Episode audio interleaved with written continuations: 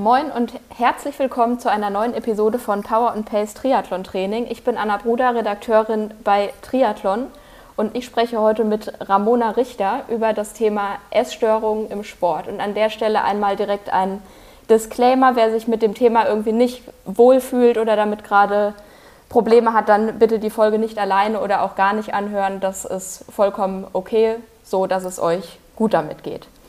Ramona, schön, dass du da bist. Ich freue mich auch, Anna. Lieben Dank für die Einladung. Wir hätten uns heute eigentlich gerne persönlich getroffen, aber äh, Bahnstreik und Glatteis haben es verhindert, also remote, aber das klappt auch so ganz wunderbar. Ich würde dich eingangs einmal bitten, dich selbst vorzustellen, wer du bist und wie du so deinen Alltag verbringst. Ja, sehr gerne. Also erstmal lieben Dank für die Möglichkeit hier zu sein und auch über dieses Thema zu sprechen. Aber erst einmal, ich bin die Ramona, genau. Ich bin mittlerweile 30 Jahre, fühle mich manchmal so, aber nicht immer. Und, manchmal ähm, älter oder jünger? Sowohl als auch, tatsächlich. Ähm, aber ich glaube, es ist immer so eine abhängig von der Stimmung. Aber als, wenn ich mich als Sportlerin ähm, definieren müsste, dann fühle ich mich deutlich jünger. Ich glaube, das ist auch sportlich bedingt, dass man da sich einfach fitter und jünger fühlt aufgrund ja. des Sports. Ähm, ja, also ich bin gelernte Bewegungswissenschaftlerin und Sportjournalistin mhm. und bin eigentlich schon seit vielen Jahren auch in der Szene ähm, ja, unterwegs, lange Zeit aber vor allem in der Leichtathletik, aber da als Reporterin und selber habe ich mit Ballett und Laufen angefangen und war aber schon immer eine Wasserratte und bin eigentlich zur Arbeit auch dann immer mit dem Rad gefahren, aber mit meiner Gazelle, nicht mit dem Rad Rennrad. Und so habe ich die Beine eigentlich schon gut trainiert. Und wenn ich dann auf ein Rennrad gewechselt bin, dann dachte ich, oh, geht ja deutlich leichter. Ja. Und irgendwie kam das dann zwangsläufig, dass man alle drei Disziplinen dann ähm, sich überlegt hat, das zu kombinieren, obwohl ähm, lange Jahre erstmal das Laufen im Fokus stand. Und ähm, ja, aber weil es alles sich drumherum angeboten hat, dachte ich, mache ich doch mal auch einen Triathlon. Also bislang auch immer Sprint und Olympisch. Und ähm, das hat sich dann eigentlich fokussiert erst in den letzten ja, zwei Jahren ergeben, dass ich das, wobei eher auch fast schon dieses Jahr, naja, 2023 dann doch eher letztes Jahr, dass man ähm, das bisschen leistungsorientierter angeht und da einfach schauen möchte, was wirklich möglich ist, wenn man mit seinem Körper arbeitet. Mhm. Genau. Also mein Alltag ist aktuell geprägt vom ähm, natürlich Job als auch ähm, Training und natürlich alles, was so anfällt, auch mit dem eigenen Podcast. Aber ich glaube, so mag ich das und so brauche ich das auch, einfach immer was zu tun zu haben, aber in einem gesunden Maß und ausbalanciert. Ja, im Triathlon wird es einem auf jeden Fall äh, nicht langweilig, wenn man da äh, einen Trainingsplan verfolgt. Seit wann würdest du dich selbst als Triathletin bezeichnen? Also ich glaube unbewusst schon viele Jahre mehr, mhm. aber jetzt fokussiert einfach auch vom Training her zwei Jahre, würde ich mal sagen. Okay. Einfach. Natürlich habe ich das schon lange, viele Jahre schon vorher gemacht, angefangen mit dem Sport 2009. Aber ich würde mal sagen, rein fokussiert auf Triathlon jetzt zwei Jahre. Ja, das ist ja dann oft auch so ein, so ein schleichender Prozess. Genau. Wir äh, wollen uns heute mit dem Thema Essstörungen befassen, weil wir da beide einen Hintergrund haben und auch schon zusammen einen Podcast aufgenommen haben. Bei deinem eigenen durfte ich zu Gast sein. Heute soll es aber um dich gehen und weniger um mich. Ähm, ja, wir wollen darüber sprechen, welche Rolle sie im Ausdauersport spielen, welche Erfahrungen du damit gemacht hast und vor allem der Weg mhm. zurück da wäre mir auf jeden Fall ganz wichtig, dass das keine Verallgemeinerungen sind, weil jeder ist individuell und gerade bei dem Thema, das ist sehr sensibel und da gibt es einfach keinen allgemeingültigen Weg, der für alle gilt. Mhm. Und was mir auch wichtig wäre, wäre die Abgrenzung zu Red S, dem ja, Energiedefizitsyndrom im Sport, weil man das eben nicht mit der psychischen Krankheit vergleichen kann oder über einen Kamm scheren kann. Mhm. Total richtig. Also das ist ein super sensibles Thema und doch finde ich, ist es wichtig, dass man darüber spricht, dass auch ähm, so viele wie möglich, sage ich mir, ihre auch eigene Geschichte teilen, weswegen ich auch meinen eigenen Podcast ins Leben gerufen habe, ähm, weil ich glaube, dass gerade wenn man selbst betroffen war, ähm, einander viel besser verstehen kann und auch motivieren kann, ähm, den eigenen Weg auch zurück ins Leben zu finden. Natürlich kann ich auch immer nur von meiner Geschichte erzählen. Aber da können sich, glaube ich, der ein oder andere dann darin wiederfinden und man hat ja sehr oft auch ähnliche Geschichten oder Parallelen, wo man dann einfach feststellt, ja, das kenne ich, ähm, oder stellt erst fest, ah, ich denke, ich handle eigentlich ähnlich, sollte ich da mir mal, sollte ich mal genauer drauf schauen. Deshalb finde ich es wichtig, dass man einfach drüber spricht, um vielleicht auch achtsamer für das eigene Verhalten zu werden.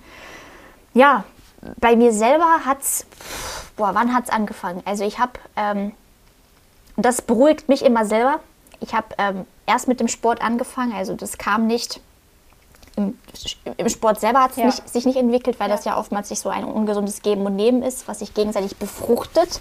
Ähm, bei mir war der Sport tatsächlich selber da, äh, zuerst da und ähm, angefangen hat es dann, glaube ich, so ja so es hat fast zwölf Jahre lang gedauert. Jetzt bin ich seit drei Jahren, sage ich mal, habe ich so meine Wende eingeleitet, meine Recovery eingeleitet, 2021. Aber ja, so zwölf Jahre, auch 2009 herum, mhm. wo ich zwar mit dem Sport angefangen habe, aber das war halt, ähm, es ist ja auch ein schleichender Prozess, was die Essstörung anbelangt. Ja. Ne? Und das und fing halt zu dem Zeitpunkt, ganz kurz, bist du gelaufen ja. oder hast äh, Ballett gemacht oder beides? Ähm, beides. Ähm, und das Laufen war sowas wie bis zur Ampel und zurück. Das waren dann vielleicht zwei Kilometer, ja, okay. weißt du, man wollte sich so ausprobieren. Das war aber gar nichts auf Leistungsniveau, sondern einfach, äh, meine Eltern haben auch immer schon Sport gemacht und da war ich einfach, ja, neugierig, wie es so bei mir läuft, wortwörtlich. Mhm.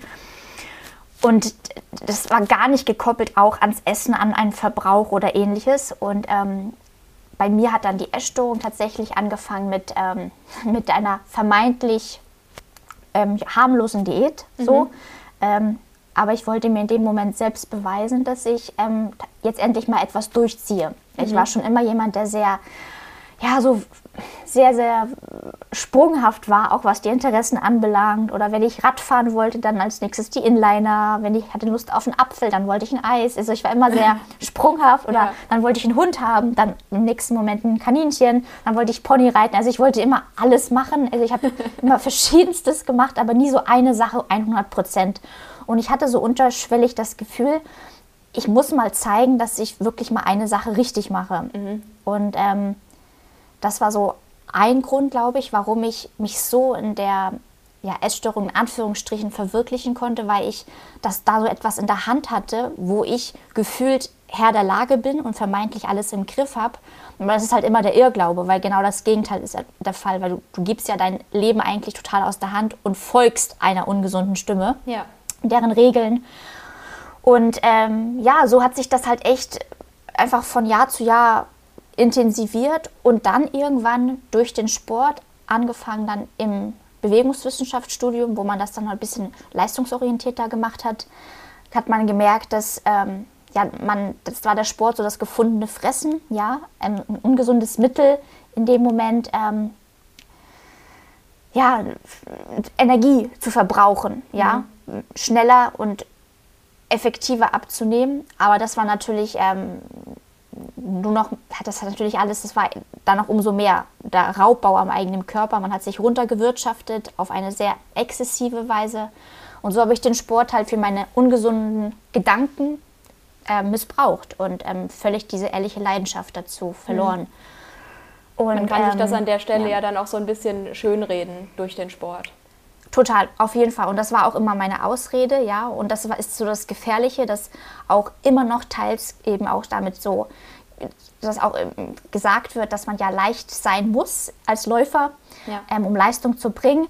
Und darauf habe ich mich halt auch ausgeruht. Heute sehe ich das ganz anders. Ich sehe die Gefahr dahinter. Ich sehe, ähm, wenn man langfristig einfach auch erfolgreich sein möchte, muss der Körper das auch langfristig mitmachen. Mhm. Du bist vielleicht eine ein Jahr lang irgendwie mit dem niedrigeren Gewicht, reden wir jetzt mal ganz fernab von jeglicher Essstörung, bist du vielleicht leistungsfähiger, aber dann kommen schnell die ersten Verletzungen.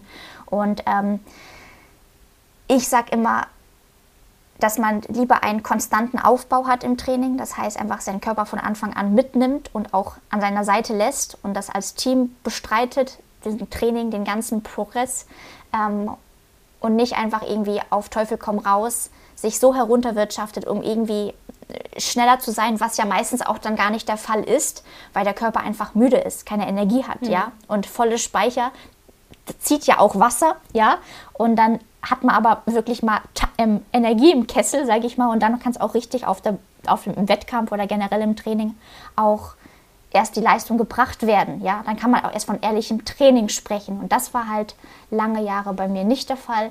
Ähm, das war nicht mal ein Üben, das war einfach nur ein, ja, wie ich schon sagte, so ein Raubbau anstatt ja. Aufbau. Ne? Diese ähm, anfängliche Diät, hast du die in irgendeiner Form als nötig empfunden und dich entsprechend zu dick gefühlt oder war das einfach irgendein Ventil, dass mhm. du halt irgendwas durchziehst? Ja, ähm, Gute Frage. Ich habe natürlich alles über die Jahre jetzt auch so analysiert und in dem Moment, glaube ich, war das auf der einen Seite schon, dass man immer mal wieder so dachte, äh, ja, jetzt muss ich mich mal hier ein bisschen kontrollieren und nicht einfach so frei durch einfach eine ganze Bueno-Packung essen. So, ich habe die Bueno-Packung echt noch im Kopf, wie ich eine ganze Packung einfach auf einmal gegessen habe. Aber es hielt sich ja alles wortwörtlich total die Waage. Ja, ich war ein lebendiges Kind, ich habe immer gerne gespielt, ich war draußen, viel in Bewegung und ich war nie dick, um Gottes Willen. Ähm, aber irgendwie hatte ich so ein Empfinden, dass ich, wie gesagt, eher dieses so eine, so eine Kontrolliertheit aufbringen wollte. Mhm. Eben nicht so eine Laissez-faire-Haltung, sondern ich wollte zeigen, nee, ich bin diszipliniert, ich ziehe das durch. So. Und ähm, ich weiß halt, dass ich vorher das ein, zwei Mal auch mal schon probiert habe und dann eher wieder aufgegeben habe, so, weil das Leben ist halt schön. Ich möchte einem, mir nichts verbieten. Aber dann bei dem, als ich dann die eine dann wirklich durchgezogen habe, habe ich es halt ans Limit getrieben. Mhm. Und ich glaube, ich bin so vom Charakter her jemand, der dann erst richtig gegen die Wand knallen muss, um dann zu verstehen, ähm, ja, es geht nicht weiter. Aber man kann es halt gerade auch in der Essstörung nicht ans Äußerste treiben, weil die Essstörung will immer mehr und will immer weiter. Und deshalb. Ähm, ja, es ähm, gibt kein Ende ja. einfach. So richtig. Genau. Außer wenn es halt dann ein Ende gibt.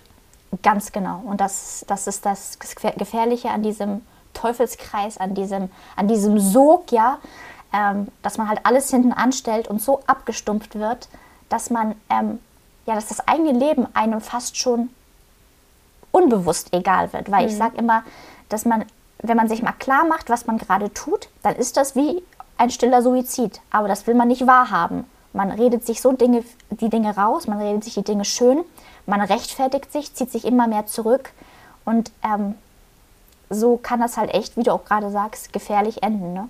Ja, oder viele Dinge kommen einfach überhaupt nicht mehr richtig an im Gehirn. Also Warnungen auch von, richtig. von außen oder so. Das ist dann so, das kommt irgendwie an und wird wahrgenommen, aber man denkt so, Ah, ja, ja, total. Und man muss sich auch immer vorstellen, diese Sucht, ne, die ist halt, ist halt eine, ist eine psychische Erkrankung, Erkrankung und das darf man nicht unterschätzen, wie genauso wie man keinen, keinem, der an einer Depression ähm, erkrankt ist oder einfach eine Depression hat, kann man nicht sagen, lach doch mal. Ja, ja. das ist sowas ähm, gefühlt meint man, man hat alles sehr kontrolliert im Griff und kann das steuern und beeinflussen, aber so viel ist da auf unbewusster Ebene einfach umkonditioniert worden, dass es so schwer ist, sag ich mal, sich wieder auf die richtige Bahn zu lenken. Aber doch, und das habe ich einfach irgendwann mit einer wirklich verbindlichen Entscheidung dann für mich entschieden, ich ändere etwas. Aber auch bis es zu diesem Zeitpunkt kommt, ist es so ein unbewusster auch Prozess, wo man einfach immer wieder auch sich konfrontiert, auch mit der Wahrheit, dass man ein Problem hat, sodass jeder Ansatz, sei es Therapie, sei es Klinik, etwas in einem macht, auch wenn man gefühlt in dem Moment die Regeln nicht befolgt, die da einen gesund machen sollen, ne, mhm. wenn man einfach so in seinem Kopf gefangen ist. Aber doch tun die etwas, tragen dazu bei, dass man ähm, sich einfach bewusster macht, ja, hier ist ein Problem. Und man, so war es halt auch bei mir, dass ich dann immer stärker das Gefühl hatte, ich fühle mich so, so gelähmt, so träge, so demotiviert und depressiv. Ich habe halt keine Lust mehr auf das Leben gehabt, so wie es läuft, auf mhm. diesen Trott. Und jeden Abend war ich echt ähm, ja, so, so, so auch enttäuscht von mir selber, dass ich das wieder nicht geschafft habe. Ähm, und habe ich mir gesagt, am nächsten Morgen ändere ich etwas. Aber immer wieder, wenn der neue Morgen dann da war, ähm, ja, war das Unterbewusstsein so ein bisschen wieder sortiert und man hat dem alten Trott gefolgt. Ne? Ja. Und so ging das halt Tag ein, Tag aus. An den Moment äh, würde ich gerne mal hingehen. Wann hast du gemerkt und vor allem wie und warum, dass irgendwas gerade nicht stimmt und in mhm. die falsche Richtung geht? Ich muss ehrlich sagen, das kam eher weniger von mir selber. Man, man, man fühlt sich ja in diesem Strudel, in diesem, in diesem vermeintlichen Kontrolle wohl. Ähm, aber was bei mir halt so immer reingefuchst hat, war die Liebe mhm. sozusagen. Ja, ähm, meine Eltern haben natürlich, weil sie das gesehen haben, mich auch darauf aufmerksam gemacht, mich darauf angesprochen. Aber man will das natürlich in dem mhm. Moment nicht. Ähm, und eh, aber mein Herz wollte irgendwie beidem gerecht werden, natürlich, weil ich meine Eltern liebe. Aber gleichzeitig hatte ich diese Essstörung auf der anderen Seite und ich habe versucht, irgendwie beidem gerecht zu werden. Aber es geht nicht. Da kommt es nee. immer irgendwie zum Zank oder zum Streit und ich bin dann erstmal, weil ich dieser Konfrontation aus dem Weg gehen wollte, dann ausgezogen. Mhm. Meine erste eigene Wohnung und das war natürlich ähm, gefundenes Fressen für die Essstörung und da konnte ich mein Ding halt machen und dann wurde es halt auch erstmal schlimmer. Ähm, und doch, wenn ich dann nach Hause kam, ist das Thema natürlich auf den Tisch gefallen und ähm, oder gelandet und weil es wahrscheinlich auch das, immer offensichtlicher wurde. Ja, genau. Und ich habe dann, ähm, da kann man sich halt nicht rausreden. Deshalb kam es immer mehr zu Streits und das hat halt mein Herz auch nicht gewollt. Ja, und ähm, am Ende war es dann so, dass ich erst einmal fast, ja, für meine Eltern erst einmal Dinge getan habe, um sie so ruhig zu stimmen. Mhm. Ja, dass sie, dass sie das Gefühl hatten, okay, ich tue etwas. Aber allein durch dieses für sie machen, habe ich ja trotzdem mich mit dem Thema auseinandergesetzt, sei es mhm. in der Therapie. Ich hatte fünf oder sechs Therapiestunden damals. Ähm, und dann auch der Monat in der Klinik. Da ist schon einiges passiert. Und trotzdem hat man die Veränderung ähm, nicht gesehen, beziehungsweise auch nicht überzeugt mhm. ja, verfolgt, sondern hat nur ähm, hat gemerkt, da passiert was. Und auch, ich habe immer so beschrieben, mein inneres Kind fängt an, sich zu wehren und auch zu weinen. Und mir ging es auch immer schlechter. Und ich hatte, das waren ganz komische Momente.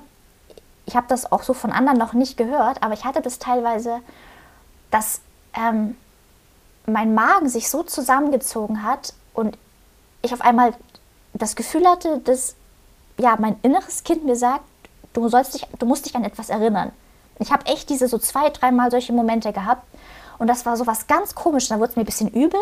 Und ich hatte echt das Gefühl, ich soll mich hier an etwas erinnern. Und ich, so im Nachhinein sage ich mir, das war wirklich so eine innere Stimme, die da endlich gesagt hat, hallo, das Leben ist ganz woanders und da, wo du unterwegs bist, das führt Richtung Tod. Und ich habe, ähm, das haben ja auch die ärztliche Untersuchungen gezeigt, dass es mir nicht gut geht, aber auch mhm. das hat mich immer wieder nicht wirklich davon abgehalten. Und doch waren gerade auch so medizinische Befunde somit auch das Einzigste neben der Liebe zu meinen Eltern, was mich so aus meinem Strudel und Konzept gebracht hat. Und dann war es aber tatsächlich so ähm, im Januar 2021 da war ich schon aus der Klinik ähm, zurück und ich wollte auch nicht mehr in meine alte Wohnung. Also ich habe schon die Dinge getan, weil ich wusste, da geht es mir nicht gut. Da bin ich mhm. erstmal zu meinen Eltern gezogen. Und dann habe ich, ähm, war ich dann bei meinem Hausarzt und er wollte mich aber am liebsten dann in eine Akutklinik einweisen. Mhm. Aber er meinte, nur weil Sie jetzt gerade noch bei Bewusstsein sind, kann ich nicht für Sie entscheiden, aber ich rate Ihnen das so. Und da war die Vorstellung für mich, an einem Bett, sag ich mal, gefesselt in Anführungsstrichen zu sein und irgendwie ähm, parenteral ernährt zu werden. Das war halt irgendwie noch schlimmer, als einfach selber angefangen zu essen. Ja. Und ähm, dann ich, bin ich halt auf eigenes Risiko aus der Praxis raus und bin nach Hause gegangen und ähm, habe dann meinen, hab meinen Eltern gesagt, ich ändere etwas. Und ich habe so viele Jahre gelogen und auch sie wussten, dass, ähm, dass, dass da so viel einfach, einfach der Teufel dahinter steckt und dass es auch so was Unberechenbares ist. Aber irgendwie hatten die das Gefühl, dass ich es ernst meine und ich habe es auch erste Mal so gespürt. Aber das, das erste Mal auch seit so vielen Jahren wusste ich nicht, okay, wenn ich jetzt anfange zu essen, ob das mein Körper überhaupt noch aufnimmt. Mhm. Ähm, und ich wusste auch nicht, ob ich am nächsten Morgen aufwache, weil das Herz wirklich so ausgezehrt war. Und ähm, ja, ich, hab, ich weiß noch ganz genau, das war, das war der Abend am 14. Februar. Es war so lustig, im Nachhinein ist mir aufgefallen, dass es Valentinstag ist. Ja? Also mhm. Ich habe mir erst einmal selbst so irgendwie die Liebe gegeben. Dann habe ich meinen Körper gefragt, gibst du mir noch diese eine Chance? Weil ich wusste halt nicht, wenn ich jetzt esse, egal was ich tue, bringt sie überhaupt noch was? Und dann habe ich nur gesagt, wenn ja, dann zeig mir das am nächsten Morgen mit einem guten Gefühl. Und ich bin dann schlafen gegangen und bin wirklich am nächsten Morgen mit so einem friedvollen Gefühl aufgewacht. Und ich habe mich, egal was dann, natürlich habe ich nicht von jetzt auf gleich ganz normal gegessen, aber ich habe seit diesem Tag nicht eine Lüge mehr in den Mund genommen und davor so, so viele, um mhm. mich auszureden. Ich habe seit dem 14. Februar 2021 jeden Tag für mich gearbeitet und mit mir. Auch wenn es nach außen manchmal noch nicht sichtbar war, dass da wirklich Dinge passieren. Aber ich wusste, dass im Kopf die Dinge passieren und die sind manchmal schwerwiegender als das, was auf der Waage sichtbar wird.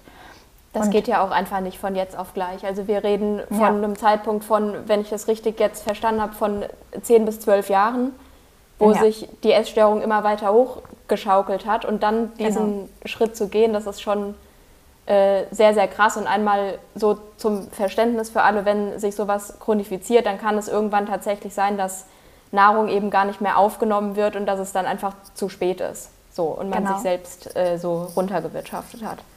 Ganz genau. Und das geht halt auch auf die Organe und das hat man halt auch gesehen. Und ich wusste halt nicht, wie es in mir ausschaut. Aber ich habe mich tatsächlich dann, sag ich mal, nach dem 14. Februar, ich habe mich über jeden Stuhlgang gefreut. Das alles, das da einfach, das hat mir ja gezeigt, dass mhm. da was passiert, ja, die Verdauung, die läuft. So. Man, ne? Und das ist einfach, das waren so Dinge, das habe ich gedacht, okay, da passiert was im Körper. Oder auch wenn nur die Tränen fließen, da habe ich mir gedacht, okay, da sind ja die Tränendrüsen, die arbeiten. Das war so was ganz Elementares, was ich einfach gespürt habe. Ähm, und dann mittlerweile auch sowas wie, wenn ich so zurückdenke, was auch viele, ähm, dann auch was ich von, auch von meinen Klienten höre, dass zum Beispiel, ja, dass die, dass die in diesem keinen regelmäßigen Stuhlgang haben. Und habe ich gesagt, ja, wenn oben nichts reinkommt, kann unten auch nichts rauskommen. Ja? ja? und das ist so eine auch eine andere Form von ähm, ja, Ent, ja, Befreiung, was manche das Gefühl haben, dass wenn man nicht auf Toilette geht, dass es irgendwie so was sich staut. Deshalb manche haben auch das sehr missbraucht, dass man eben Abführmittel nimmt. Das ist was mhm. ist auch gang und gäbe leider an der Krankheit. Ähm, oder eben in Form von Bin, ähm, Bulimie, dass es eben, dass man auch sich übergibt. Das hatte ich überhaupt gar nicht. Deshalb, ähm, aber dieses Gefühl, dieser, dieser sich befreien vom Essen, ähm, aber davor manchmal vielleicht vermeintlich mehr zu essen, aber eigentlich war das nur ein gesundes Volumenfood. Aber zwischen diesen Extremen pendelt man sehr oft in der Essstörung ähm, und hatte den, völlig den gesunden Bezug zum Essen verloren. Und all das ähm, habe ich nach und nach einfach wieder etabliert und da habe ich halt auch vieles aus der Klinik mitgenommen, wie das wirklich funktioniert. Und ich habe immer versucht, diesen wohlwollenden Gedanken aufzubringen, ich ernähre mich, ich tue mir etwas Gutes und ich glaube an das Leben, auch wenn ich zwischenzeitlich so einfach müde war von dieser ganzen Arbeit, weil ich habe wirklich dann alles alleine gemacht. Ich war wirklich fast das Jahr in den vier Wänden, nicht eingeschlossen, aber ich habe ähm, mich völlig überall war ich off, mhm. Social Media etc. Ich habe mich wirklich nur auf mich konzentriert. Ich habe Unmengen an, an Texten geschrieben, so viel mit mir selber auch ausgemacht, so viel durchdacht, teilweise Sätze zehnmal aufgeschrieben, bis sie irgendwann Klick gemacht haben. Ich habe also viel aus dem Kopf ins Herz gearbeitet. Und dann sowas wie, wie gesagt, mit der Verdauung, das sind alles so Dinge, wo man sich auch wieder klar macht, wie krank waren teilweise das, die Handlungen, weil wie soll man, wie soll man einen regelmäßigen Stuhlgang beispielsweise haben, wenn man nichts zuführt? Und das hat sich alles einfach normalisiert durch eine normale, gesunde, ausgewogene Ernährung.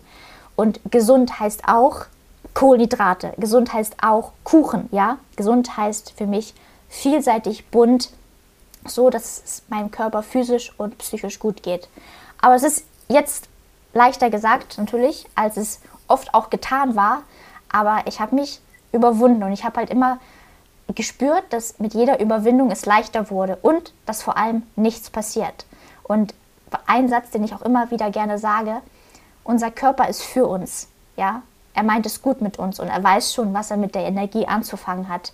Und ich musste halt aber, und das war so eine Kernproblematik bei mir, ich habe auch wirklich gespürt, ich muss mich wieder mit mir verbinden. Ich muss spüren, ich will ähm, ihm gerecht werden. Und ich war halt über so viele Jahre einfach losgelöst von meinem Körper, irgendwie im Funktionsmodus und eigentlich Überlebensmodus, aber nicht für und mit meinem Körper. Und jetzt hat sich so vieles verändert. Ich bin zwar immer noch jeden Tag sehr, sehr achtsam, aber achtsam für mich, mhm. dass ich es gut mache. Fast schon in die andere Richtung perfektionistisch, aber sag mal, lieber so als anders, ja, ja auf jeden dass Fall. ich genau und das und auch das wird sich ja. irgendwann äh, einpendeln, dass du also dass man da einfach nicht mehr so viel drüber nachdenken muss. Ja, ja. Und genau, und das ist so ein bisschen, sag ich mal, das ist immer so die, die, letzte, ähm, die letzte Hürde, aber das ist genau dieses Vertrauen, was man haben darf. Und ähm, ich sage auch immer,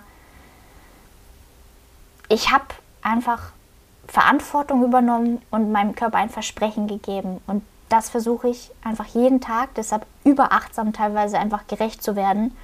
Und ich spüre, und das ist so irgendwie das, die, das was ganz, ganz Schönes und auch so was wie so eine neu, neue Neugierde, was ich nur aus der Kindheit kenne, dass ich jetzt einfach ähm, in meinen Körper investiere und gerade auch im Sport jetzt schaue, was gibt er mir wann wie zurück.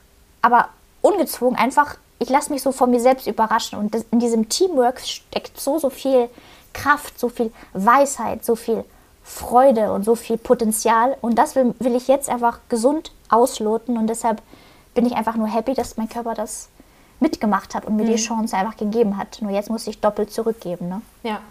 Und also den ganzen Weg der Recovery und so weiter, das, inwiefern hat das Input von außen benötigt oder ausschließlich von dir selbst? Du hast die Klinik ja schon angesprochen, einen Monat. Mhm. Das kommt mir für die lange Essstörungszeit sehr kurz vor. Ja, ich wurde entlassen, ich wurde rausgeschmissen. Okay. Weil ich halt mich nicht an die Regeln gehalten habe, ja. das meinte ich halt, ne? Und ähm, aber trotzdem, weißt du, die, die, und das ist genau das, was du sagst. Das sind zwölf Jahre und deshalb war die Essstörung einfach so stark. Ja. Und ich, hab, ich kann mich noch an einen Spaziergang mit meinem Bruder erinnern.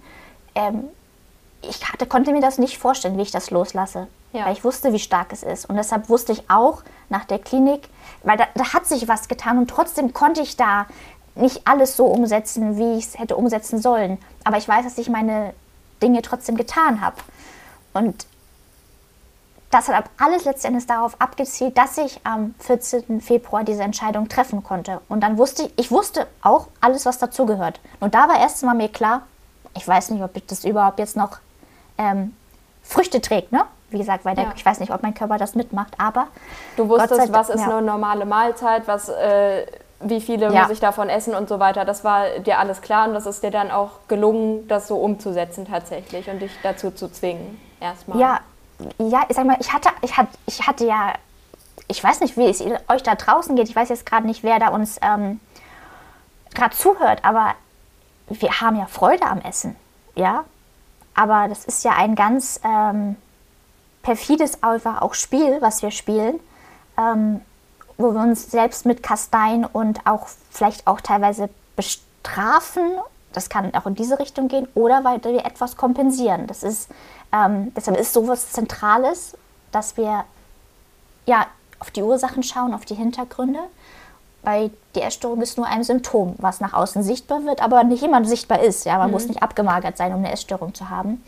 Und das ist halt die Kern der Aufgabe gewesen. Und das, das um dann auf deine Frage zu kommen, habe ich halt schon eigentlich auch vor der Klinik über die äh, auch viele Monate auch schon gemacht. Ich habe so vieles verstanden. Und ich habe auch in der Klinik teilweise alle da beraten und fast therapiert mhm. und ihnen gesagt, wie es funktioniert. Aber kennt man theoretisch ja, aber praktisch. Mh. Ja. Aber genau das wusste ich halt dann. Und genau das habe ich da einfach angewendet.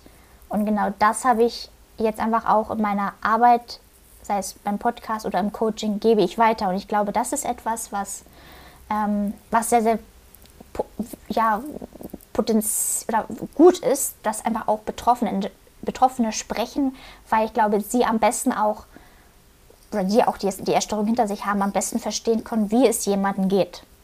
Ja. Ne? Genau. Ähm, kommen wir mal langsam zur Rolle des Sports. Du hast schon mhm. eingangs gesagt, dass der schon vorher da war aber der hat sich sicherlich auch ein Stück weit verändert. Also wie war dein mhm. Sportverhalten vor, während und nach der Essstörung beziehungsweise in der Recovery?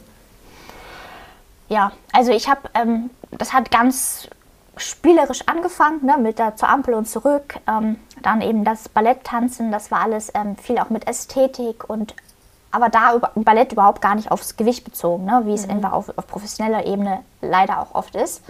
Ähm, sondern es war einfach mit Freude verbunden. Aber gerade im Rahmen des Studiums wurde es halt immer mehr. Und bei dem, beim Essen ging es halt Richtung immer weniger und beim mhm. Sport immer mehr. Da kann man sich die Ausmaße vorstellen. Und, ähm, und die ungesunden Folgen einfach auch für den Körper. Und dann kam auch irgendwann dann ein Mittelfußbruch. Ähm, und dann ist auch die Menstruation ausgeblieben. Das sind alles einfach so Zeichen, ne? dass, dass da einfach ja. was nicht dass einfach was nicht ähm, funktioniert oder nicht rund läuft. So.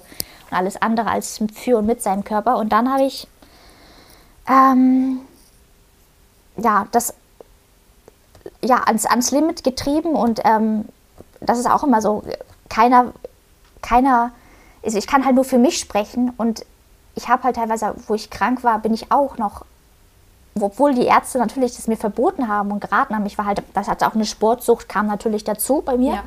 Ähm, und da habe ich mich nicht von abbringen lassen oder bin halt viele, Schritt, viele Schritte gesammelt. Und das ich, sage ich mir nur so, Gott sei Dank hat mein Körper das mitgemacht, obwohl ich schon so am Limit war. Und da sage ich auch immer ganz bewusst, auch für alle, die hier zuhören, das war bei mir so. Das heißt nicht, dass es so auch bei dir sein kann und dein Herz vielleicht mittendrin aufhört zu schlagen. Das hätte auch bei mir passieren können. Ich habe nur Gott sei Dank den richtige, richtigen Moment erwischt, die richtige Kurve gekriegt. Einen Tag später sähe es vielleicht anders aus. Das mhm. heißt, wir dürfen es nicht so ausreizen. Und ich wie, gesagt, einen Tag später hätte auch bei mir mein letzter Tag sein können. Ich habe nur dann, Gott sei Dank, die Kurve gekriegt und dann wirklich ein halbes Jahr keinen Sport gemacht. Mhm. Ähm, Als bewusste Entscheidung dann ja, von dir ja, selbst. Ja. Genau, ich, ich durfte das nicht. Mhm. Ich durfte das nicht. So. Und ich habe aber mich mit Spazieren, also Spazieren und nicht Schritte sammeln mhm. und kein Marschieren, sondern Spazieren, ähm, meine Bewegung gebraucht. Das muss ich ehrlich sagen. Ich brauchte meine Bewegung. Ich habe sanftes Yoga gemacht. Ähm, da ist ja auch nichts gegen einzuwenden. Also man will ja auch irgendwie wieder zurück zu einem gesunden Bewegungsverhalten finden. Ja. Und, und das muss ich ja dann nicht irgendwie drin ans Bett fesseln oder so. Richtig. Und das war, und da aber ein gesundes Maß zu finden. Und ich kam ja auch aus dem Sport, ne? Das ist, ähm, das gehörte halt schon zu mir, aber so habe ich auch das geschafft, einen gesünderen Bezug einfach zum Sport wiederzufinden. Ja? Mhm. Also zwei Süchte, die ich da angegangen bin.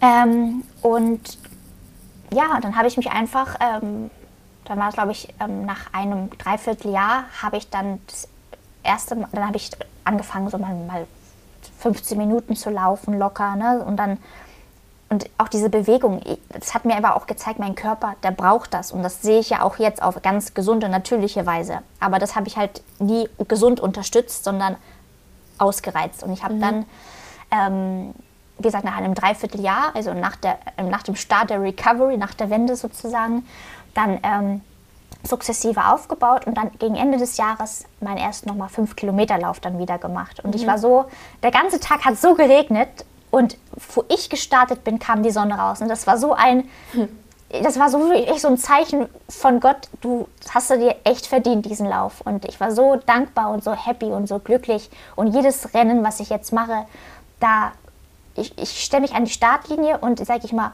sage ich immer, die Arbeit ist getan, now it's your turn und mein Körper macht dann. Der weiß, was er zu tun hat und der macht dann und ich unterstütze ihn dabei, nicht nur im Training, sondern im Wettkampf, natürlich durch die Verpflegung, aber durch das auch ehrliche Gefühl. Ich bin keiner, der sagt, ähm, der Kopf macht das schon. Mittlerweile sage ich, der Körper entscheidet. Das heißt, wenn ich im Wettkampf, ich bin nicht jemand, wie man sagt, ja, der, wenn der Kopf will, gelingt, dann kannst du alles schaffen. Ich sage mir mittlerweile auch, wenn ich das Gefühl habe, mein Körper geht es nicht gut, dann höre ich auf.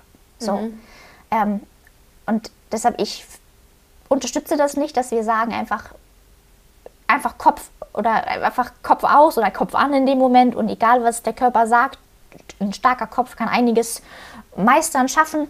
Nee, ich nehme meinen Körper immer zu mit und wenn es ihm nicht gut geht, dann höre ich auf, weil ich weiß, was hinter uns liegt. Also ich spreche immer von meinem Körper mhm. und mir und ähm, der wird schon seine Gründe haben. Und er wird mir im nächsten Moment das mit einer doppelten Leistung zurückgeben. Beim nächsten Mal, wenn mhm. es ihm vielleicht besser geht, wenn ich Dinge besser mache. Und so gehe ich halt heute auch an die Wettkämpfe ran, total mit meinem Körper. Und ja, ich bin auch immer, es ist so wie, wie ein Flow einfach, wenn ich im Wettkampf bin. Ich bin da so drin und ich spüre, das ist so, wir sind dann so eine Einheit. Und dann bin ich teilweise, wache ich dann so auf, wenn ich im Ziel bin, denke ich, wow, was ist wieder passiert? Und das ist so, ja, was ganz Leidenschaftliches wieder. Und ich spüre einfach, der Körper will, der Körper kann wieder.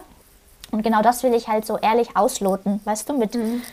ehrlichem Training, ehrlicher sportgerechter Ernährung. Und ich bin da noch nicht bei meinen 100 Prozent, aber auf einem guten Weg. Und deshalb sage ich auch immer, Sport kann Fluch, aber auch Segen sein. Und jetzt ist er Segen, weil ich ähm, auch, auch in meiner Leistungsfähigkeit sehe, was, ähm, ob ich etwas richtig mache oder nicht, ob etwas zu optimieren gilt. Ähm, Und das ist ein, man kann super auch das eigene Körpergefühl schulen und vor allem auch dieses Teamwork, ja. Dass man auch beispielsweise dann Nein sagt, wenn der Körper, wenn es dem Körper eben nicht gut geht. Oder auch im Wettkampf zu sagen, nee, stopp. Das war zum Beispiel, ich hatte einen Startplatz für einen Marathon bekommen. Das war natürlich, also eigentlich gehe ich nie unvorbereitet an irgendein Rennen, aber das war halt mhm. im Rahmen der Hamburg-Marathons. Und ähm, weil ich da als Reporterin mal wieder im Einsatz war. Und das hat natürlich, wenn die ganze Stimmung ja drumherum ist, ich wusste, dass ich, dass ich trainiere, aber ich, war, ich laufe mittlerweile viel, viel, viel, viel weniger als noch die Jahre vorher. Also wirklich sehr, sehr reduziert.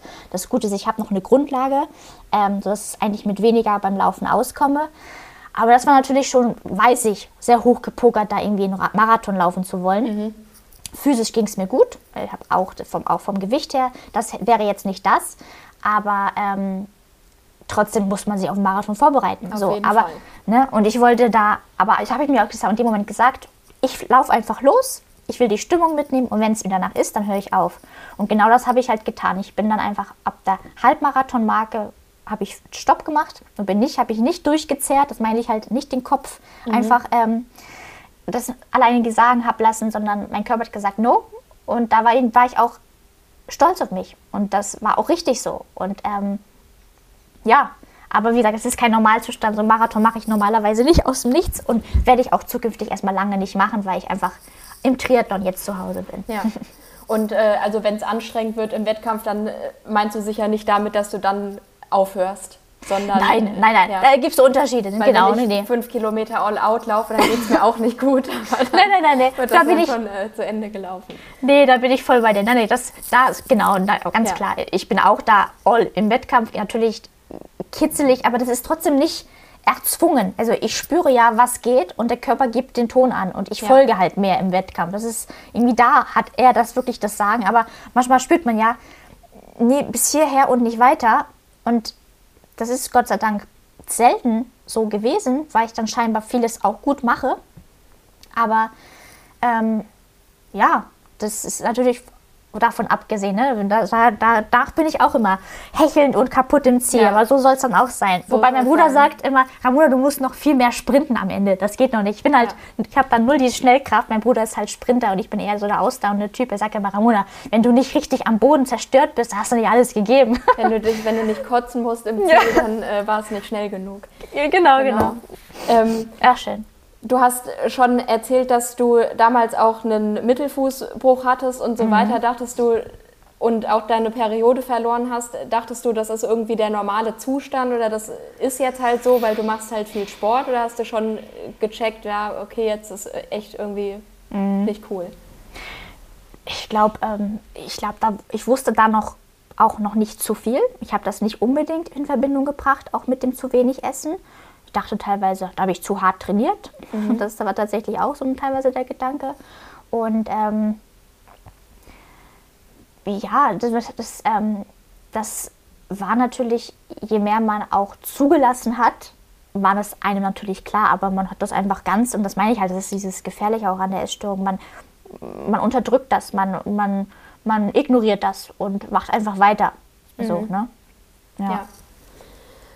Was würdest du jetzt zum, also zum jetzigen Zeitpunkt sagen, was die positivste Veränderung war?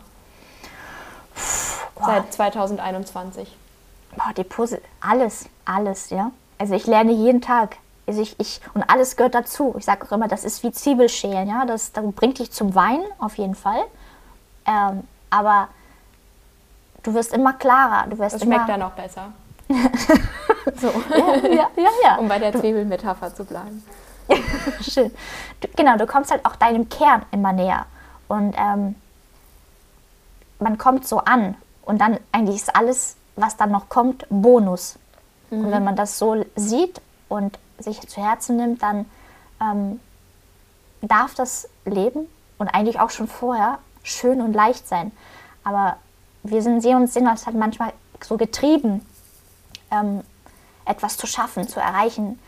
Und jetzt spüre ich halt auch die Energie, aber das ist etwas, was ich gesund auffange und gesund abfeder und supporte. Ja? Ich sehe halt, okay, ich bin halt so ein Leistungsmensch, ja, ich will das, ich brauche das, aber da muss auch Tank rein. Ja?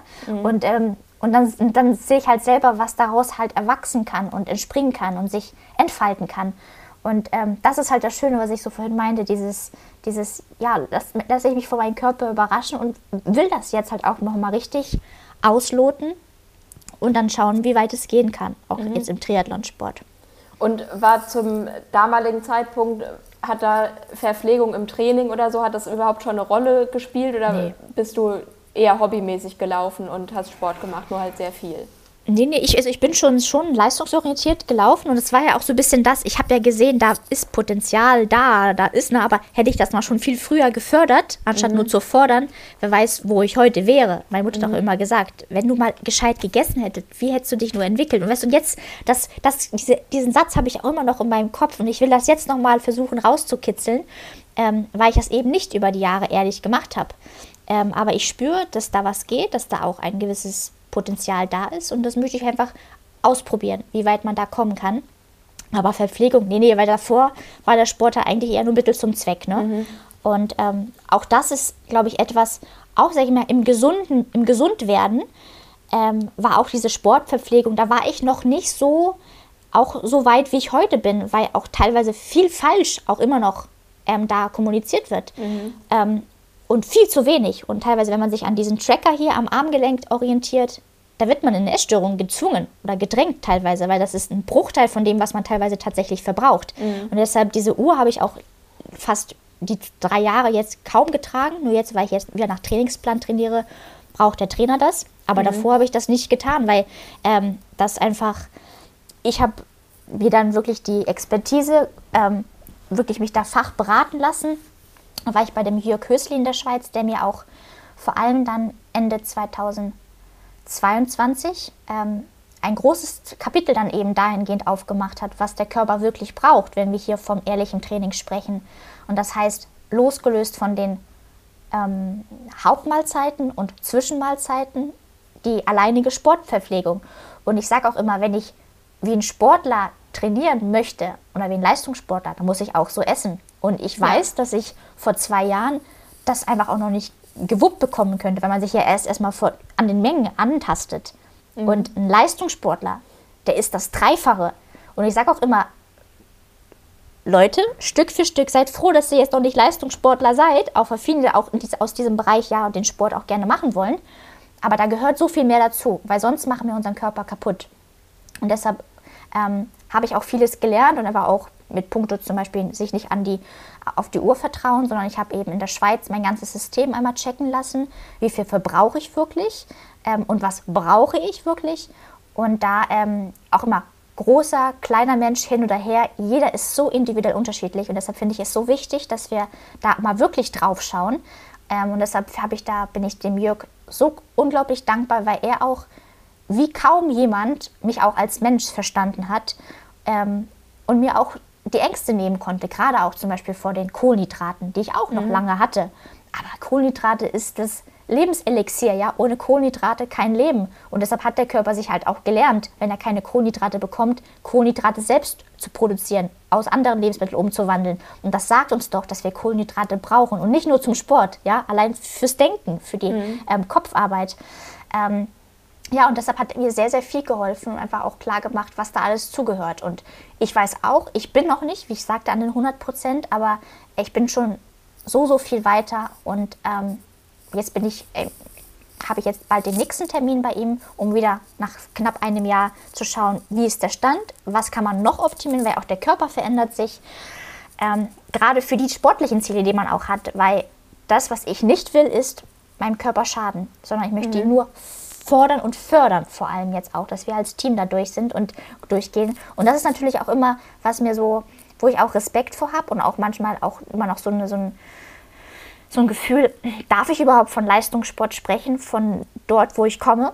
Ja, und deshalb umso achtsamer gehe ich damit um, dass ich es gut und richtig mache und mich dann auch wirklich dabei unterstütze.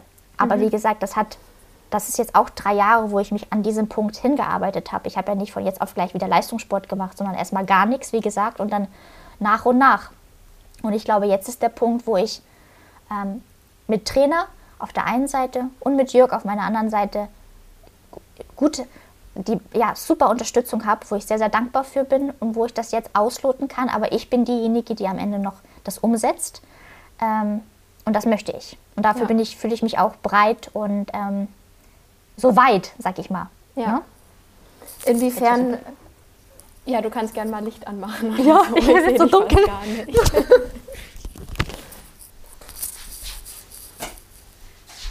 Wir haben hier den. So, Besser. hier bin ich wieder. Du hast sogar ein Ringlicht. Krass. Ja, ja. Ich habe es seit neuestem habe ich hier, weil ich habe Cool. so. Siehst du, diesen, siehst du meine Lampe da oben? Ja. Die ist, macht so ein schlechtes Licht. Und jetzt habe ich mir die Lampe geholt. Ich dachte, ja, wenn, wenn ich das jetzt auch dann noch so professionalisieren möchte, dann gehört das vielleicht dazu. Aber aufs, aufs Inhalt kommt an. Aber tatsächlich, man, man hat da echt bessere Haut. Und dann, je älter man wird, Ja. Wem Genau. sagst du das? Schön. Ähm, inwiefern würdest du dich selbst als genesen oder geheilt bezeichnen? Mm, Ich glaube, ich heile jeden Tag mehr. Mhm. Mm, Und ich glaube, dass ich nie wirklich vergessen werde. Und das möchte ich auch nicht. Weil ähm, ich mir auch immer ganz bewusst mache, woher ich komme, um dann daraus die Dinge jeden Tag noch ein Stückchen besser zu machen. Mm, Genesen bin ich erst ähm, rein physiologisch, wenn auch alle Funktionen wieder da sind Mhm. wenn auch jetzt meine Knochendichte ähm, sich hoffentlich auch noch verbessert, wo man, wenn man sagt, wenn die einmal eben nicht, ja, wenn man einmal Osteoporose hat, hat man Osteoporose. Ja. Und das, das habe ich tatsächlich mit meinen 30 Jahren, das wurde diagnostiziert. Und ähm, trotzdem habe ich aber das Go auch von einem Facharzt, der mich da in mein, bei meinen Knochen unterstützt und auch untersucht hat und auch dann beraten hat, habe ich auch das Go für den Leistungssport, weil das ähm, Gott sei Dank nicht die, sag ich mal, die Grundstruktur angegriffen ist, sondern, sage ich mal, diese Bereiche dazwischen, die waren halt einfach ausgezehrt und mit ent- gescheiter Verpflegung und auch entsprechend Supplementierung, die ich dann auch verschrieben bekommen habe, also vor allem Calcium, Magnesium, Kalium, also diese ty- typische Vitamin D3 Knochendicht oder Knochenkombi, mh, habe ich den, ja die Hoffnung da, und auch irgendwie die, das Gefühl, dass ich noch vieles in die richtige Richtung lenken kann oder auch reversibel ist. Mm, Und deshalb habe ich Gott sei Dank mit 27 angefangen und nicht erst mit 30, wo man sagt, da geht es dann bergab. Deshalb sage ich Ja, auch immer, das muss fang- man, muss man echt so sagen. Ne? Also ab 25 zählt ja da eigentlich jedes Ja. Jahr. Ja, ich sag mal, mein biologisches Alter ist vielleicht noch so 16. Und Ja. deshalb bin ich noch, bin ich, habe ich noch alle Chancen und, das, und die möchte ich nutzen. Deshalb sage ich auch jedem immer da draußen, verändere jetzt was und warte nicht auf morgen, weil das genau dieser Tag kann vielleicht auch am Ende entscheidend sein. Ja, deshalb, ich würde sagen, ich habe schon sehr, sehr viel geschafft, aber ich sehe dann auch jeden Tag mehr, was noch zu, was noch zu optimieren ist, ja. Und das ist halt ein Prozess. Und ich glaube, ähm, diese Zeit sollte man sich dann auch nehmen und darf dann weder von einem selbst noch Außenstehende von demjenigen alles verlangen, ja, weil das braucht seine Zeit. Ähm, aber es muss stetig in eine Richtung gehen, ja. Ich will nicht stehen bleiben, ich will nicht zurückgehen, auf gar keinen Fall, und ich will auch nicht stagnieren. Aber manchmal braucht es einfach auch eine Zeit, bis auch die nächsten Schritte möglich sind. Ähm, und ich sage auch immer, was ich vorhin sagte, man sieht nicht immer alles, was in demjenigen wirklich vorgeht und Ja. wie viel da vielleicht schon Positives passiert. Und da vielleicht auch manchmal ein bisschen mehr auch Akzeptanz mitbringen, weil ich glaube, Akzeptanz ähm, hilft demjenigen auch, dass er das sich nicht wieder angegriffen fühlt, sondern ähm, unterstützt fühlt. Und ähm, aus dieser Liebe, glaube ich, kann sehr viel auch in eine positive Richtung gehen. Und trotzdem braucht es auch, auch wenn man das, wenn man noch in der Essstörung mittendrin steckt, wenn man es nicht hören möchte, aber auch da sage ich immer, konfrontiert diejenigen damit, auch wenn sie es nicht hören wollen, weil das macht etwas in einem Herzen. Und ähm, es nicht zu sagen wäre, glaube ich, schlimmer, weil man manchmal selber, glaube ich, so auch in seinem Strudel gefangen ist. Ähm, und da muss man einfach sich immer wieder auch rausholen oder auch rausgeholt werden. Und deshalb auch die Unterstützung von außen. Deshalb bei mir war das vielleicht, ähm, weil ich mich über so viele Jahre damit auch auseinander schon gesetzt habe. Aber ich würde immer da empfehlen, weil ich hatte ja auch die Unterstützung von außen. Nur ich war dann auch so weit, dass ich das dann selbst machen konnte. Aber ich glaube auch, dass mir auch heute noch ein Coaching nochmal helfen könnte, neue auch Aspekte zu sehen, neue Perspektiven einzunehmen. Aber grundsätzlich würde ich immer sagen, dass eine Unterstützung wichtig ist und vielleicht ist man dann schneller an einem, an einem nächsten Punkt. Ne? Ja. Genau. Ja, also ich glaube auch, dass es durchaus Menschen gibt, die das alleine hinkriegen. Ich würde jetzt aus meiner eigenen Erfahrung auf jeden Fall eine Psychotherapie empfehlen, ja. mhm. weil es damit einfach leichter ist und man es sich leichter, schwerer ja. machen muss, als es mhm. sowieso schon ist. Und genauso wichtig finde ich ist auch immer regelmäßige Check-ups beim Arzt. Ne? Genauso ja, habe ich das voll. dann gemacht. Ich hatte auch immer Angst, zum Frauenarzt zu gehen, aber alles gehört dazu. Ich sage auch immer, das ist die Wahrheit, mit der wir uns konfrontieren müssen, um auch wirklich dann das Richtige zu tun, was unserer dient. Ja? ja. Ähm, und das ist dann auch erst eine ehrliche Arbeit. Wo würdest du selbst bei dir noch Potenzial sehen? Also gibt es zum Beispiel noch irgendwelche Lebensmittel, die problematisch sind oder bist du von dem Punkt weg? Mhm. Ist eine gute Frage. Weißt du, manchmal frage ich mich, mh, hm, darf ich auch mein, sage ich mal, Prinzipien haben? Ja, so mhm. darf ich auch bestimmte Dinge auch aus guten Gründen mal nicht machen. Ja, muss ich jetzt zu allem immer Ja sagen, weil mhm. sonst hat die Essstörung gewonnen. Das ist auch so eine Frage, die ich mir mittlerweile stelle. Und doch merke ich, dass ich ähm, die Gedanken häufig so reinkommen ne? und ich dann irgendwie Sachen bewerte und ich handle dann auch anders, mhm. ja, und handle dann auch gut. Aber manchmal führe ich erstmal einen Dialog. Und das, ich brauche diesen Dialog nicht führen. Ich weiß, dass ich mir vertrauen darf. Und ich weiß, dass ich viel mehr durchatmen kann. Und dass ich vor allem auch nicht, wenn ich hier, wenn ich Sport mache oder generell hier auch von Leistungssport spreche, da brauche ich überhaupt keine Gedanken machen, ja. Und da auch, glaube ich, das ist das, was ich besser machen kann, dass, ähm, dass da noch mehr geht, ja, und ich auch noch mehr brauche. So, und das sind, das sind aber dann auch Mengen, ähm, die muss man dann entsprechend verteilen. Und das muss man dann vielleicht manchmal geschickter machen, indem man dann doch mehr dann auch mal ja, flüssige, ähm, vollwertige Sachen trinkt, ja, weil man mhm. einfach, wenn das einfach ist, noch groß verdaut werden muss, das einfach schwierig ist oder dass man dann Kalorien untermischt. Und ähm, ja, aber das ist, nur so kann man der, der Sache gewachsen auch sein ähm, und dann auch auf psychischer Ebene auch gut funktionieren. Ja, aber das ist auch immer das, ähm, es ist, um auch diese psychische Veränderung zu schaffen, muss man einfach auch ein gewisses, auch physisches Grundgerüst haben, ja, damit man überhaupt auch auf psychischer Ebene arbeiten kann. Das heißt, ähm, ja, dass, dass je nach Stadium und je nachdem, wie, wie man selbst aufgestellt ist, wusste ich halt damals auch, okay, ich muss erstmal zunehmen, damit das hier auch, das, damit auch die Energie mhm. und auch diese Klarheit im Kopf ist. Weil ich weiß halt auch, das haben die, die Ärztin damals gesagt, als ich dann erst am ersten Tag auch in der Klinik war, ich habe teilweise so wirre gesprochen. Und am Ende der Klinik war ich zumindest schon mal ein bisschen klarer, ja, mhm. weil ähm, ich keine Fassade aufrecht halten muss und jetzt sowieso nicht mehr, und einfach auch mehr Energie da war, weil ich mehr unregelmäßig gegessen habe. Mhm.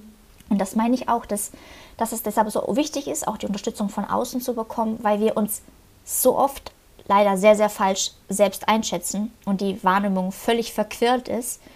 Ähm, und das ist auch etwas, wo ich ähm, glaube auch, dass ich auch noch nicht die gänzliche Wahrheit sehe und manchmal mich auch noch falsch einschätze. Aber da muss ich, glaube ich, nachsichtiger mit mir sein, weil ich bin auch manchmal, glaube ich, zu streng mit mir, weil ich schon vieles gut mache. Ähm, aber trotzdem, wenn ich das Gefühl habe und meinem Gefühl vertraue ich, das sagt mir eigentlich schon, was noch besser geht. Und da ist noch Luft, sei es was einfach nur die Sporternährung anbelangt oder generell. Hm. Aber ich sehe auch, wie ich mich vom Kopf her entwickle, ja. Und das, wenn das, ich sehe einfach die Entwicklung, auch physiologisch. Das heißt, und die wäre nicht, hätte nicht vollzogen werden können, wenn da keine Energie ist. Ja. Und ich weiß, und teilweise, was ich meinte, ich, ich will nicht vergessen, ja, das ist richtig, aber ich spüre, dass ich das, die ungesunde Denkweise vergesse. Und das ist gut, ja, aber trotzdem weiß ich, woher ich komme. Mm. Es geht ja und, auch einfach darum, dass man ja. die Krankheit loslässt und dass die im Alter keine Rolle mehr spielt.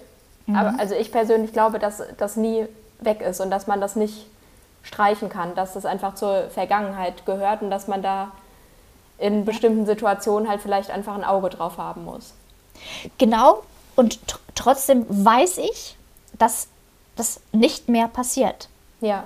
Und trotzdem hat man, hat man aber manchmal so solche, solche, solche kleinen ungesunden Grätschen, die reinkommen. Aber dann hat man es in der Hand. Und das meinte ich mit dem, aber ich weiß, woher ich komme und deshalb ist es manchmal gut, sich das auch noch bewusst zu machen und immer auch zu sagen, ich habe hier Verantwortung übernommen und meinem Körper ein Versprechen gegeben. Das setze ich nicht aufs Spiel. Deshalb konzentriere dich, Ramona, was du tust. ja? Und ja. Ähm, genau. Ja, und das ist, glaube ich, nochmal um die Frage, ich glaube, ich kann noch freier sein ähm, und vieles noch mit noch mehr Vertrauen und mit einer noch gesünderen Selbstverständlichkeit annehmen. Mhm. Ja, also auch das ist ein jahrelanger Prozess. Ja. Denke ich.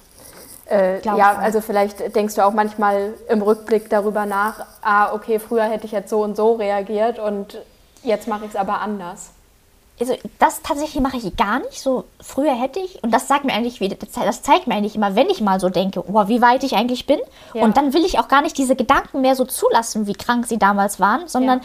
ich weiß hier, das kann noch ein Stückchen freier sein und daran halte ich mich fest. Weißt mhm. du, weil das, das meine ich mir, das ist gut, dass ich diesen ganzen Scheiß vergessen habe, weil das ist so einnehmend, teuflisch und ja, deshalb, ähm, das ist eher, dass ich dann nur sehe, mm, ich muss hier gar nicht so groß drüber nachdenken. Handel doch einfach mal intuitiver.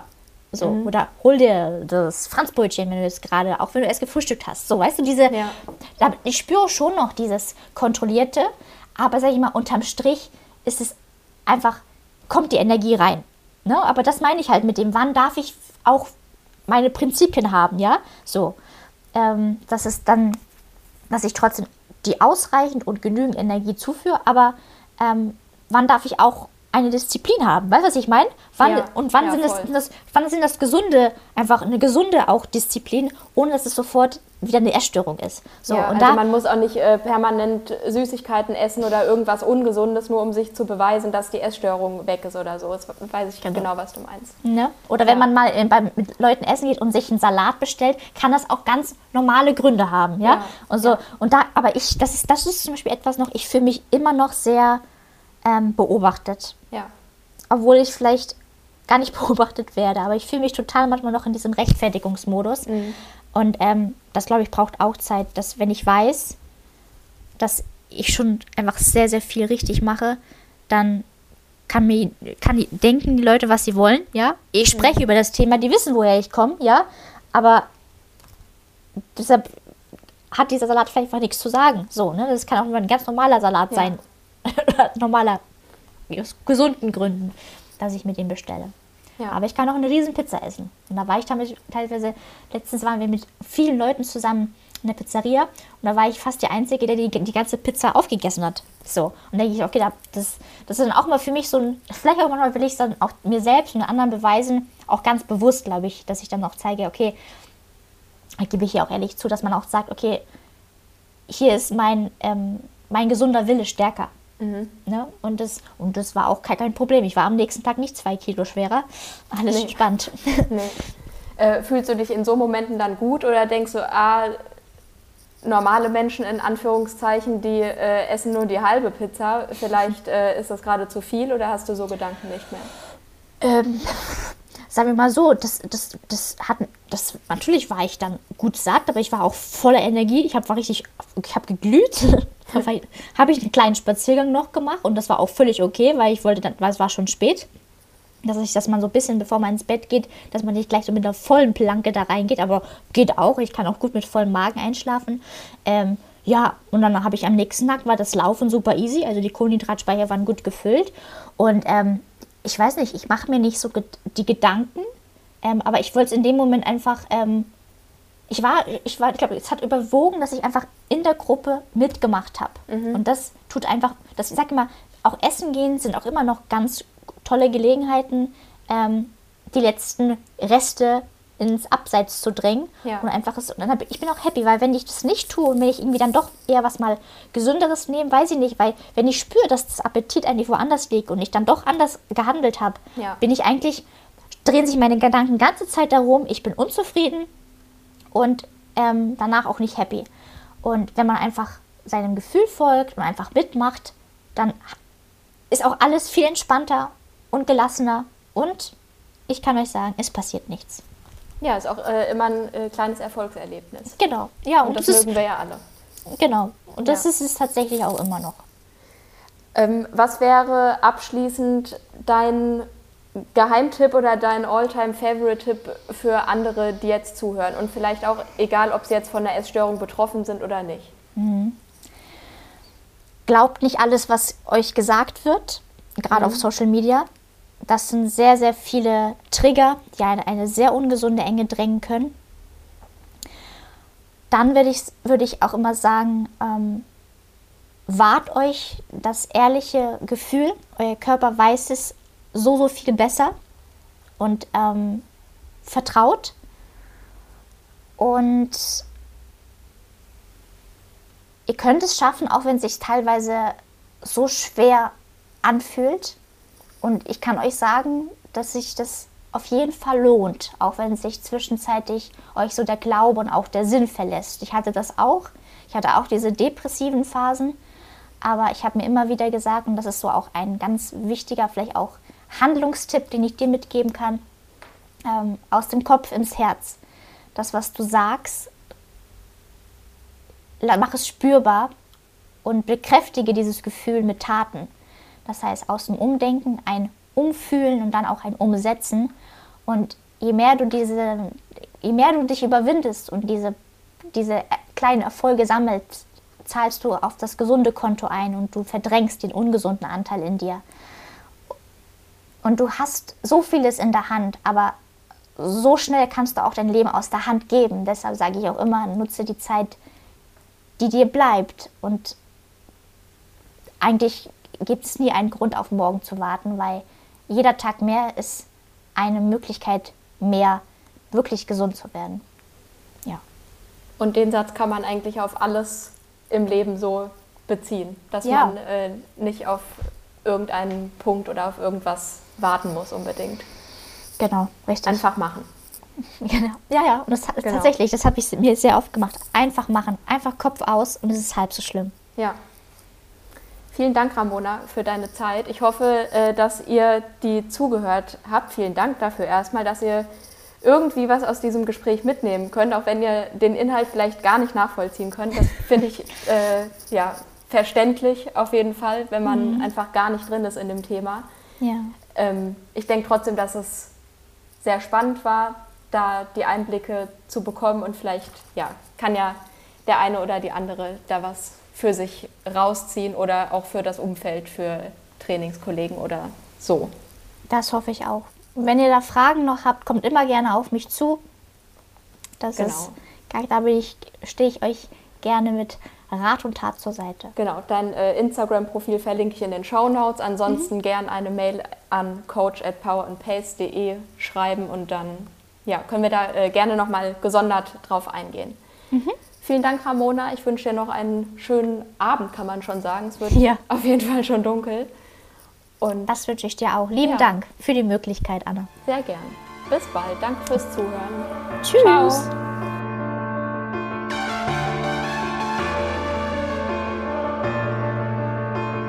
Sweat in your eye, pain in your bones, hunger in your gut, got that fire in your soul, burn in your chest,